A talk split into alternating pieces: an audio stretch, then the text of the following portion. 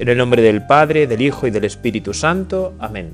Padre nuestro que estás en el cielo, santificado sea tu nombre, venga a nosotros tu reino, hágase tu voluntad en la tierra como en el cielo. Danos hoy nuestro pan de cada día, perdona nuestras ofensas, como también nosotros perdonamos a los que nos ofenden. No nos dejes caer la tentación y líbranos del mal. Amén. Y vamos a continuar con nuestra meditación sobre el Adoro te devote, la tercera parte, que vas a comentar las estrofas quinta y sexta y quizás la última, si nos da tiempo. Pero como siempre lo voy a recitar al comienzo entero porque me parece que es tan hermoso que nunca nos podemos cansar de este himno tan bonito a la Eucaristía. Te adoro con devoción, Dios escondido, oculto verdaderamente bajo estas apariencias. A ti se somete mi corazón por completo, y se rinde totalmente al contemplarte. Al juzgar de ti se equivocan la vista, el tacto, el gusto, pero basta el oído para creer con firmeza. Creo todo lo que ha dicho el Hijo de Dios. Nada es más verdadero que esta palabra de verdad. En la cruz se escondía solo la divinidad pero aquí también se esconde la humanidad. Sin embargo, creo y confieso ambas cosas, y pido lo que pidió aquel ladrón arrepentido. No veo las llagas como las vio Tomás, pero confieso que eres mi Dios. Haz que yo crea más y más en ti, que en ti espere que te ame. Oh memorial de la muerte del Señor, pan vivo que da vida al hombre, concédele a mi alma que de ti viva y que siempre saboree tu dulzura. Señor Jesús, bondadoso pelícano, límpiame a mí el mundo con tu sangre, de la que una sola gota puede liberar de todos los crímenes al mundo entero. Jesús, a quien ahora veo escondido, te ruego que se cumpla lo que tanto ansío, que al mirar tu rostro ya no oculto, sea yo feliz viendo tu gloria. Perdón. Amén. Hoy nos corresponde a partir de la quinta estrofa. Oh memorial de la muerte del Señor, pan vivo que das vida al hombre, concede a mi alma que de ti viva y que siempre saboree tu dulzura. Qué maravilla, ¿verdad? Porque decir, oh memorial de la muerte del Señor, es decir, oh sacramento, oh Eucaristía de la muerte del Señor. Memorial es una palabra así como inventada, ¿no? que, que no es memoria propiamente, sino que quiere traducir una palabra hebrea que quiere decir hacer presente en ese momento algo que ocurrió en otro momento, ¿no? No simplemente recordar como algo, como un acontecimiento nuestro que recordamos del pasado, sino que en el momento que lo recordamos se hace presente. Y es lo que ocurre con el sacramento de la Eucaristía, ¿verdad? Que cada vez que lo celebramos, Cristo está entregando su vida, muriendo, resucitando y ascendiendo al cielo por nosotros. No es solamente un recuerdo, un símbolo para de aquel acontecimiento tan importante para nuestras vidas, central en nuestra fe, sino que eso está ocurriendo en ese momento, delante de nosotros. Por eso decir, oh memorial de la muerte del Señor, es decir, oh recuerdo actual, una cosa un poco rara, ¿verdad? Pero que es así, de la muerte del Señor. Sería como decir, oh sacramento de la muerte del Señor. Oh sacramento de la muerte del Señor. ¿No? Y es que nos tiene que maravillar nos tiene que asombrar, admirar, dejar boquiabiertos el sacramento de la Eucaristía. ¿No? Qué, qué maravilla, ¿no? Que realmente el sacramento de la Eucaristía es una ventana que se abre del cielo a la tierra, ¿no? Y de la tierra al cielo, en la cual tú y yo, en el momento que estamos en misa, ahí reunidos en la asamblea, con el sacerdote, pues realmente estamos en el Calvario, estamos en el sepulcro, estamos en, en el monte de la ascensión. Y es ese triple momento el que tú y yo estamos viviendo. Y es algo maravilloso.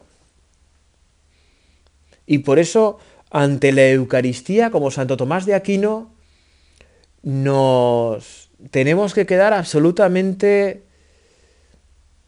impactados, fascinados, perplejos. Cuando, ¿no? Con los misterios de Dios, lo que ocurre es que cuantos más los comprendemos, más nos ayudan a entendernos a nosotros y más nos ayudan a entender a Dios. Sin embargo, siempre es más lo que desconocemos que lo que conocemos. Y por eso es como sumergirnos, ¿verdad?, en un océano, un océano infinito, en el cual nunca llegamos a la profundidad de Dios, porque es imposible para nosotros, nos sobrepasa absolutamente. ¿No? Y, con, y estar en ese momento en la, ante Jesús que muere por nosotros, el Hijo de Dios que muere por nosotros, es un gran misterio de nuestra fe. Un gran misterio de nuestra fe que nos, que nos sobrepasa que el Hijo de Dios se haya hecho hombre y muera por nosotros. Bueno, es asunto impresionante, ¿no? Y por eso ir a misa es asistir a ese momento impresionante. Es... No, por eso eh, los sacerdotes hablamos tantísimo de la importancia de ir a misa, no porque por algo de vanidad queramos que nuestras iglesias estén llenas, sino porque es absolutamente necesario para nuestra vida de fe eh, tener eh, la Eucaristía en nuestra vida. No se comprende la vida cristiana sin la Eucaristía, sin el memorial de la muerte del Señor, de Jesucristo que, que viene a nosotros, ¿no? Y por eso, pues aquellos que igual todavía por el confinamiento en vuestros países o tal, que no podáis ir a misa, tenéis que echarla profundamente de menos. Y tenéis que pedir con fuerza al Señor poder ir a misa. Y los que podemos ir a misa, no despreciarla nunca. No despreciarla nunca, ¿no? Sino ir siempre con, con viva fe. Y esa viva fe y esa emoción la tenemos que pedir porque, pues para nosotros muchas veces perdónanos Señor, pero es así, puede ser algo un poco pesado. Nos puede costar ir a misa, porque somos así de limitados, así de poca cosa. Y por eso hoy, Señor, te queremos pedir, ¿verdad? En este rato de meditación, estos minutos, Señor, llena nuestro corazón de ganas de Eucaristía, de hambre de Eucaristía, de poder participar en misa los que no podéis por vuestros confinamientos, de poder regresar con fuerza, con vigor. Y los que sí podemos, pues no dejarla pasar. ¿No? Al final, yo creo que al final de nuestra vida nos penará las misas a las que no hayamos ido, ¿no? Los días de nuestra vida que no hayamos ido a misa. Ese pan vivo que da vida al hombre pan vivo que da vida al hombre. ¿Te das cuenta? Es que la Eucaristía, ¿no? Como decíamos otros días, al juzgar ti se equivocan la vista, el tacto, el gusto. Pero basta el oído para creer con firmeza. Es pan vivo que da vida al hombre. El pan que tenemos en nuestras mesas no es pan vivo, es pan muerto. Bueno, es pan, ¿no? Pan normal, natural. Pero la Eucaristía es pan vivo que da vida al hombre. Pan vivo que da vida al hombre. Tú y yo recibimos nuestra vida espiritual, nuestra vida en el Espíritu Santo a través de la Eucaristía de una manera tan sencilla, tan humana. ¿No? Porque es hermoso, porque en el sacramento de la Eucaristía eh, se produce espiritualmente aquello que se produce en nosotros eh, con el alimento natural, ¿no? Cuando tú y yo comemos pan en nuestras mesas, en nuestros banquetes, nos alimentamos, recibimos vida humana y sin comer nos morimos. Necesitamos comer. Necesitamos una dieta saludable. una dieta saludable, ¿no? Pero nuestra alma, nuestro espíritu, nuestra fe se resquebraja cuando despreciamos el pan vivo de la Eucaristía. Se desquebraja. Si pudiendo ir a misa no vamos, y si uno puede ir a misa, no le vale la misa por internet, no le vale la misa por la tele. Cuando uno puede ir, cuando uno puede, no puede ir, Dios ya se las ingenia, que para eso es Dios. Eh, para llenarnos el corazón. Pero cuando podemos ir a misa, si no vamos, pues nuestra alma, nuestro espíritu, nuestra fe se van desquebrajando. Es así de sencillo. Porque necesitamos ese pan vivo que nos llena de vida, que nos llena de fuerza, que nos llena nuestro espíritu, nuestra alma. Necesitamos alimentar nuestra alma. Y hoy en este rato de oración, ¿verdad? Tú y yo le podemos decir al Señor, Señor, necesito del pan vivo de tu Eucaristía. Que yo comprenda estas cosas, que yo vea estas cosas en mi vida.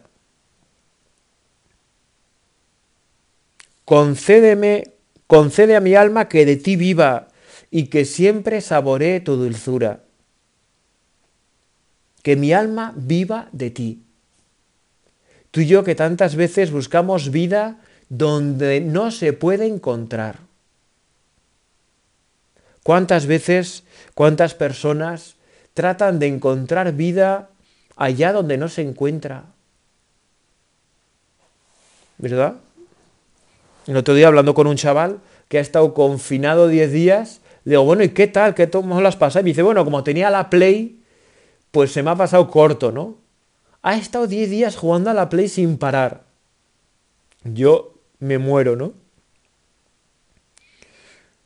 Y piensa que así su alma está viva. Y a veces tú y yo podemos tener ese mismo engaño con otras cosas, ¿no?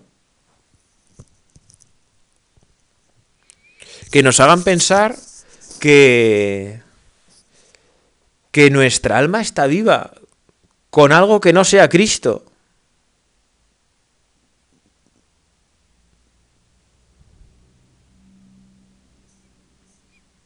¿No? Concédele a mi alma que de ti viva, que solo viva de ti, Señor, que solo viva de ti, que solo viva de ti, que solo encuentre mi vida en ti. Porque es así. bueno, puede parecer duro, puede parecer exagerado, pero es así. Yo encuentro mi vida en ti. Y lejos de ti encuentro muerte. Y por eso tantas veces cuando nos apartamos del Señor, cuando nos apartamos de ti, Señor, pues nuestra vida se resquebraja, se rompe. ¿No hay muchas personas que andan tristes y que no saben la causa de su tristeza? Hay personas que andan tristes y no saben la causa de su tristeza. Bueno, pues tú y yo tenemos la suerte de saber que la causa de nuestra tristeza está en dejar de lado a Cristo. Que si dejamos de lado la Santa Misa, la dominical por supuesto, ¿no? Pero si podemos más días, pues más días. pues que, pues que nuestra vida algo muere dentro de nosotros. Le falta esa fuente de vida que recibimos en la Eucaristía y que solo la Eucaristía le puede dar en condiciones normales, ¿no? Ya repito, si uno está confinado, pues Dios se encarga de otras maneras, pero cuando uno no está confinado y tiene posibilidad de ir a misa, pues no hay excusas, ¿no? Tusa, no hay excusa. Eh, y por eso te pues, queremos pedir hoy, Señor, que siempre saboree tu dulzura, que siempre saboree tu dulzura. Una persona muy querida a mí, muy cercana, eh, que le encantan los postres, ¿no? Que a mí siempre me ha llamado mucho la atención. Yo también soy muy, muy laminero, ¿no? Porque me gustan mucho los postres. Pero, pero esa persona es por exageración. Y entonces cuando cuando no puede comer más porque ya tiene cierta edad y come poco, eh, cuando llega el postre siempre tiene hueco, ¿no?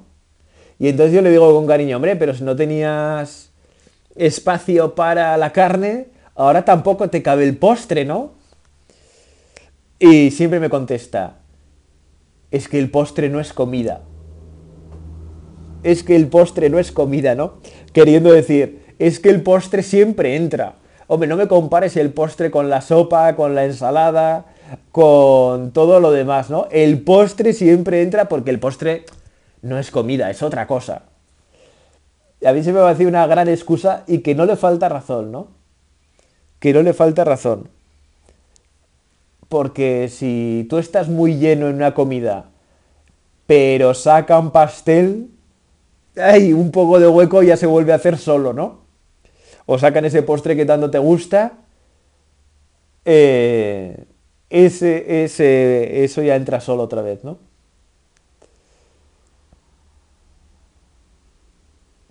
Que siempre saboree tu dulzura. ¿No? Y le podemos decir al Señor, Señor, que seas tú mi postre, ¿verdad? Esa comida que siempre entra. Que siempre hay espacio para ti. Que siempre tenga espacio para ti en mi vida, Señor. Qué bonita ejaculatoria para repetírsela muchísimas veces. Que siempre tenga hambre de Eucaristía, que siempre tenga espacio y tiempo para ti, Señor. Siempre. Que siempre saboree tu dulzura. Que para mí, ¿verdad? Tú seas es que te vea necesario que siempre saboree tu dulzura. Que siempre saboree tu dulzura. Qué hermoso, qué hermoso. Que siempre saboree tu dulzura. Señor Jesús, bondadoso pelícano, límpiame a mí el mundo con tu sangre, de la que una sola gota puede liberar de todos los crímenes al mundo entero. Si Santo Tomás nos llevó a contemplar el pan de la Eucaristía, en esta estrofa nos anima a contemplar la preciosísima sangre de nuestro Señor Jesucristo. Tu preciosísima sangre, Señor. Señor Jesús, bondadoso pelícano. ¿Verdad? El pelícano es ese animal del que antiguamente se creía que se picaba el pecho y de su propia sangre daba a comer a sus crías, ¿no?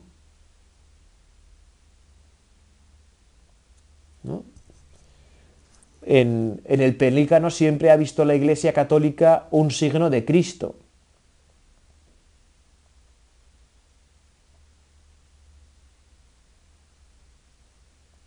¿No? Eh, ¿Por qué? Porque Jesucristo muere por nosotros y nos da a comer de su propia sangre, de su propia carne. ¿Qué es la Eucaristía? Jesucristo que se entrega por nosotros, que muere por nosotros. ¿No? Y un alfilerazo en un dedo de Jesús, hecho por amor, una gota de sangre derramada, hubiera sido suficiente para salvar al mundo entero. Es que eso es lo grandioso. Hacía falta que nuestro Señor derramara toda su sangre que fuera atravesado, flagelado, burlado, coronado de espinas, para salvarnos. No, no hacía falta. Una sola gota de su sangre era suficiente para salvar al mundo entero. Pero el amor de Dios no se para ante lo suficiente, se excede, busca lo máximo. Y por eso Jesucristo se agota por nosotros, se entrega totalmente por nosotros. Totalmente, totalmente. No hay límite para el amor de Cristo. Para ti, para mí, pues tenemos muchos límites. También te queremos pedir ahora, Señor, en este rato de oración, Señor, que mi corazón no tenga límites, que ame como tú amas, que me entregue como tú te entregas con toda la fuerza de mi corazón, con toda la fuerza de mi vida entera, que es mucha más de la que nos parece, ¿no? Mucha más de la que nos parece. Cuando el ser humano piensa que ya ha hecho todo, que ya no puede hacer más, puede sacar, como se suele decir, fuerzas de flaqueza. Fuerzas de flaqueza que de donde está su debilidad, donde está su límite, que parece que ya no puede más, pues el ser humano puede más, porque estamos hechos a imagen y semejanza de Dios. Y Jesucristo por nosotros, pues se derrama totalmente. Tú te derramas totalmente por nosotros, Señor, y no te vale con menos. Por eso, Señor, nuestra correspondencia a ti, pues tiene que ser en la misma medida, no nos cabe medida. Como decía, ¿verdad, San Agustín? La medida del amor es un amor sin medida. Qué hermoso. La medida del amor es un amor sin medida. No cabe poner medida a la entrega, no cabe poder poner medida al amor. Y nosotros tantas veces somos cicateros, contabilizamos el amor. ¿No? Y no, pues Señor, danos un corazón como el tuyo. Le podemos decir esa ejaculatoria tan bonita al corazón de Jesús. Jesús, haz mi corazón semejante al tuyo. ¿Verdad? Y se lo repetimos en el interior de nuestro corazón. Señor, haz mi corazón semejante al tuyo. Que yo como tú me entregues sin medida. Sin medida. Límpiame a mí el mundo con tu sangre. Necesito ser limpiado por ti. Necesito ser purificado por ti. Yo solo no puedo.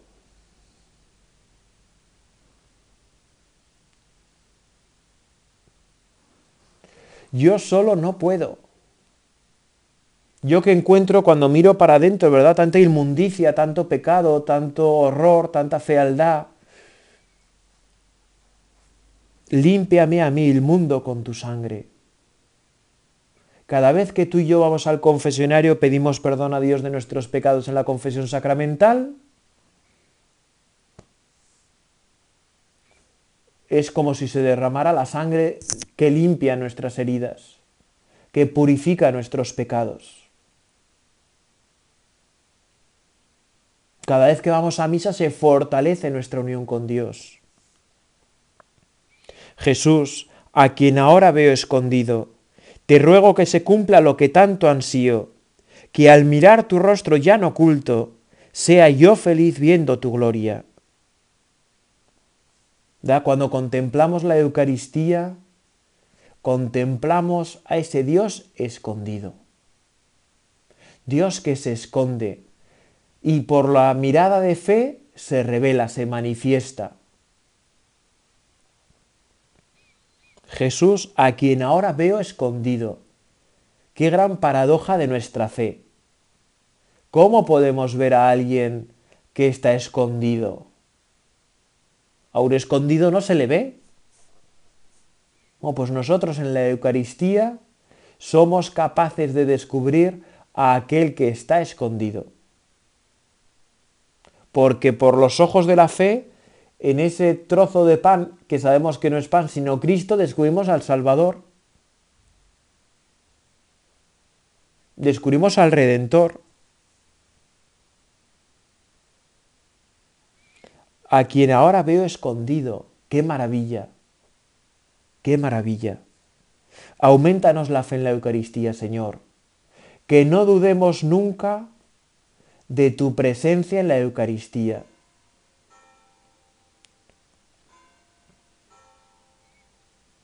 Te ruego que se cumpla lo que tanto ansío.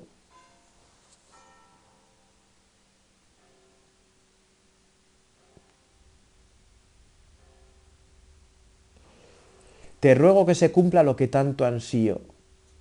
Yo lo que me pregunto es si tú y yo ansiamos realmente tanto como Santo Tomás el cielo.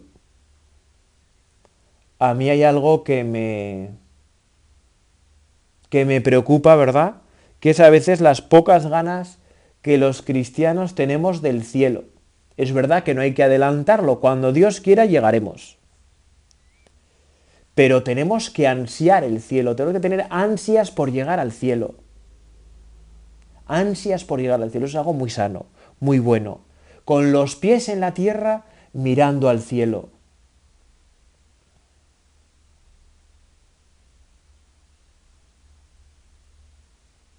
Con los pies en la tierra mirando al cielo. Con las manos haciendo cosas en la tierra, cosas buenas, construyendo el reino de Dios, amando al prójimo, mirando al cielo, con deseos grandes de llegar al cielo. Te ruego que se cumpla lo que tanto ansío, que al mirar tu rostro ya no oculto, sea yo feliz viendo tu gloria. ¿Por qué tenemos que tener grandes, grandes ganas de llegar al cielo? porque allí veremos el rostro ya no oculto de Dios. Nos abrazaremos con Dios, nos fundiremos en un abrazo con Dios. Y eso es absolutamente maravilloso. El cielo es el amor pleno de Dios en nosotros, de nosotros en Dios. Sea yo feliz viendo tu gloria. Es que, es que el cielo es inimaginable porque el amor es inimaginable, ¿no? Porque no nos podemos imaginar cómo será ese amor grande, infinito de Dios en nosotros, que mereceríamos, bueno, explotar, ¿no? Y sin embargo nuestro corazón está creado para Dios y no descansa hasta que descanse en ti, Señor. Como dice San Agustín, ¿no? ¿Por qué andamos tantas veces inquietos por la vida? Porque nuestro corazón no descansa en ti, Señor. Y tenemos que aprender a descansar en ti. Y tenemos que tener esas grandes, ganas, esas grandes ganas, perdón, de que nuestro corazón descanse en ti, de verte, de verte. Y eso es el cielo cuando veamos a Dios cara a cara, plenamente, de frente, y nos abracemos con Él, un abrazo para siempre de eternidad. Bueno, para vivir todo esto, ¿verdad? Qué mejor que vivir junto a la Virgen María. San Juan Pablo II decía de la Virgen María que es la mujer eucarística. La mujer eucarística pues vamos a encomendarnos a Santa María, nuestra Madre del Cielo, para que ella nos ayude a, vivir eh, unidos a Jesús en la Eucaristía. María, queremos ser también nosotros hombres y mujeres eucarísticos. Queremos ser hombres y mujeres eucarísticos. Ayúdanos ayúdanos a no despreciar nunca una misa, que aunque a veces no la entendamos bien, que aunque a veces nos podamos aburrir un poco, a mí no me pasa, pero puede pasar, que seamos hombres y mujeres eucarísticos como tú eres mujer eucarística por excelencia. Dios te salve María, en eres de gracia, el Señor es contigo, bendita tú eres entre todas las mujeres, bendito es el fruto de tu vientre Jesús. Santa María, Madre de Dios, ruega por nosotros pecadores, ahora y en la hora de nuestra muerte. Amén.